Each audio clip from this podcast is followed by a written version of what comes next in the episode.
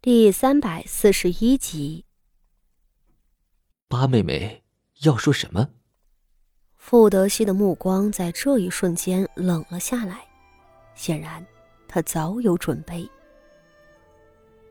关于咱们的大姐姐，傅锦仪终于说了出来，声色异常的平静。大哥，你一直想知道。大姐姐在哪里？我现在就告诉你。大姐姐，她死了。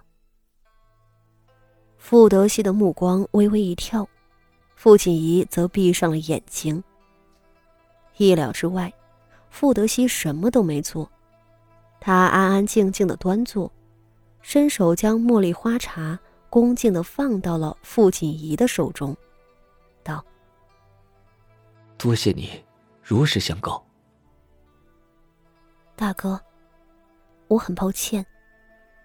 傅锦仪咬牙道：“大姐姐究竟是怎么死的？你很快就会知道。那件事情传遍了整个京城。只是，大姐姐她若是泉下有知，她也一定会为你高兴。你要替大姐姐。”一同活下去。屋子里有一瞬间的静默。许久，傅德熙轻轻的摇了摇头，道：“大姐姐的事情，我已经听闻了一些只言片语。今日从八妹妹口中说出来，我终于可以确认，她已经不在人世，也再也无法抱有任何的希望了。是我无能，我对不住她。”没能及时护住他。说着，他沉重的挥手道：“八妹妹，我想一个人静一静。你知道的，大姐是我一母同胞的姐姐，天底下没有任何人能够和她相提并论。八妹妹对我很好，但只有她是我最重要的人。八妹妹，一定能够理解吧？”傅德熙的声色已然暗哑。傅锦仪几乎落泪。他亲口讲述自己悲惨的前生，而最可悲的是，最亲近的人坐在他面前，却认不出他。非但认不出，还要赶他走。也罢，也罢。大哥，您早些安寝。傅锦仪恭敬的行了一礼，告退离去。或许终有一日，他可以说出真相，但现在绝不是时候。傅德熙果然没有因为傅华仪的死而消沉，相反，他很快开始努力研习四书五经，并向傅守仁请求进入城防营中历练。傅守仁并未同意，命令他早日通读古籍，考上科举为中。傅德熙倒也没有坚持，随后按照父亲的意思悬梁刺股的读书。临近三月的时候，傅家上下是一派喜气。傅德熙痊愈是最大的幸事了，傅锦仪即将嫁入婆家徐家。也陆续派人抬来沉重的聘礼箱子。名门望族里嫁娶，聘礼动辄几十台，不能够在迎娶当日匆忙送过去。徐家给的礼单上写明了是一百二十八台聘礼，这是一个浩大的数目，只能提前一个月开始送。不说这国公府聘礼的钦点。整治费神费力。二月底的时候，又是傅宣仪出嫁的好日子，双喜临门是好事，但对于傅家来说，就足够何府上下忙得鸡飞狗跳了。傅宣仪的婆家是从四品通州府城何家，这通州虽不在京城，却是与京城接壤的一个大城。驱车大约一个时辰就能到。女子出嫁能嫁到家门口是最大的福分了，这意味着娘家可是随时给你撑腰。而更可喜的是，何家是清流文人，家风正派，傅宣仪未来的夫婿又是何大人的嫡长子。比起精明能干又擅长利用裙带关系的傅守仁，这位何大人可没有这么大能耐，混了大半辈子，只得一个从四品。上头有正四品的知府大人压着，自身又没挤进京城，不过是个不上不下的地方官。当初给傅宣仪定这门亲事的时候，何家就是高攀了的，而如今傅家更上一层楼，从一个区区侯爵的姻亲变成国公府的姻亲。傅守仁还一跃升为正二品刑部尚书。何家对这桩婚事那不是满意，那是惊掉了下巴。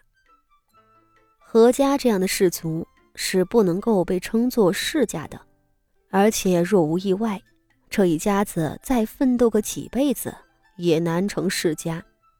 对傅家来说，这一门亲事并无价值，但是对傅宣仪来说，这简直是他八辈子修的福气。不出所料的话，何家会一辈子供着他，不会有任何人胆敢让他受气。傅宣仪的迎亲排场很热闹，比起何家，一月之后的徐家的联姻才是整个傅家宗族最要紧的大事。府内四处的花木摆设、家饰一类，都是提前数月开始预备的。也正巧趁着傅宣仪出嫁，将府中打理个八九不离十，以备三月底的正事。傅宣仪这排场，自然是沾了国公府的光。何家的人在天刚亮的时候找上了门，傅家堵门的少爷们不足为惧。傅德熙刚刚病愈，不能折腾，其余的男孩子年纪都小。只是等何家人闯进了院子里后，四处找不到新娘的鞋子，这可犯了愁。傅家、何家两家祖籍都在山东，山东有个规矩，出嫁的时候男方要亲自给女方穿鞋，这本是好事，但后来就演变成女方喜欢把鞋子藏起来。嗨，小伙伴们！我是蓝小蓝，在这里呢，要告诉大家一个好消息，我的新书《穿越之鬼才夫人乱世谋》上线了。这本书呢，主要讲述现代女穿越到乱世当中，成了一个婴儿，之后与三国鬼才郭嘉所发生的故事。文本的整体都是偏轻快、诙谐、搞笑、写实为主。后面呢，我会附上该小说的片花，感兴趣的小伙伴们可以点我的名字，在我的专辑中就可以看到这本书了，或者直接在喜马拉雅搜索本书的名字也可以的，名字叫《穿越之鬼才夫人乱世谋》，非常感谢你的支持哦。阿南，我是娘亲啊，来。叫娘亲。对于穿越，叫王静表示，娘亲魏文清也有人权。乖囡，来。但是老天爷闭着眼睛抽风，谁也管不住。啊啊呀！月儿，你刚才看到没有？他笑了。二姑娘对我笑了。受人开口叫人娘亲这种事儿，怎么能接受啊？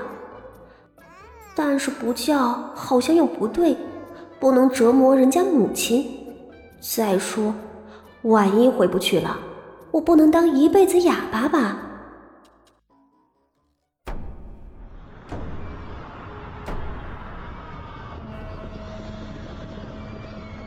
乔俊、曹公、曹孟德在陈留起兵了。什么？陈留起兵？所为何事？孟德公号召各镇诸侯并起，讨伐董卓，可有人响应？所召诸侯有十八路之多。冀州牧韩馥，同样是穿州越，牧刘岱，为啥别人穿越就是文景孝武的太平盛世，他穿越就是大厦将倾的王朝末年。十八路啊！哼一群各怀鬼胎的乌合之众，能成事才怪。别人穿越是跟各类女人玩宫斗宅斗，和各类男人上演阳谋阴谋。他穿越不仅是样样要会，还窝在家里被老娘压着学刺绣女工、烹饪做菜。阿妹，从今天起呢，你就跟着你张姨娘学打络子，平日里得空就到我这儿来，不用干什么，在旁边看着就好。啊，娘，我才五岁啊，手指都还没有展开，那烙子能结起来吗？阿妹，从今天起去跟你姨娘学绣花吧。啊，绣花呀，多高深的技艺啊，肯定比打烙子难许多。呃，娘，阿妹能不能不学了呀？再忍忍，再忍忍啊！初学的时候都这样。别看你张姨娘这会儿手上功夫这么好，当初她学的时候啊，也被扎呢。佳儿啊，这阵子功课怎么样啊？呃老伯父挂问佳儿如今的功课，嗯，如今功课，如今功课怎么了？你今天课业完成了？父亲，如今四十未过，您就要检查孩儿默写吗？那孩儿只怕要让父亲失望了。天问篇，孩儿还未动笔。那你还不快回去继续？父亲，子曰：“学而不思则罔。”一味默写，诚然能尽快让孩儿出口成诵，然孩儿观天问篇时心生迟滞。由来此间，欲求父亲解惑。哪知父亲不光不夸赞孩儿勤思好学，反而是责怪起孩儿。孩儿心中实在是不服啊！你还狡辩？赶紧给我回去文书！再不听话，当心我抽你！父亲，你前阵子才教儿子以和为贵，君子动口不动手的。你再说一遍！孩儿这叫学以致用。啊，这孩子顽劣不堪，让德良见笑了。哎，哪里哪里，我很喜欢佳儿这孩子，对我脾气啊。文开啊，我有一女，小字阿妹，年龄比佳儿稍幼，我有意与文开结个亲家。德良，不是说笑？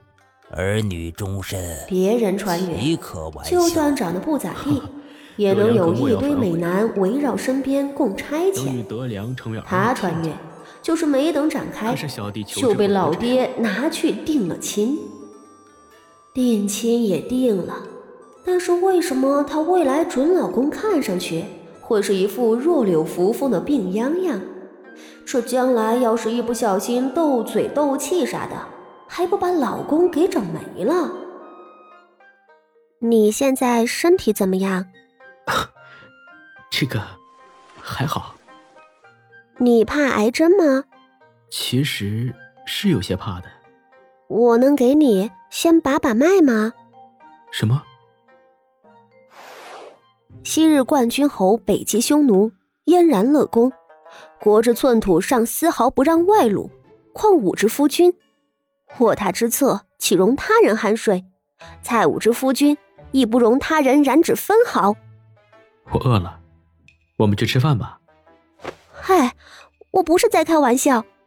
如果你将来要接新人进府的话，除非把我休了，不然你那一个我改一个，你那两个我逐一双。如此凶悍，除了郭某，谁还敢要啊？今年九月，今次成见，若得蔡女，必不相负。颍川杨迪，郭嘉顿首拜上。天啊，搞了半天，许给郭嘉是许给郭嘉啊！欢迎收听古风言情小说《穿越之鬼才夫人乱世谋》，作者舒妹，演播蓝小兰，史生，飞天。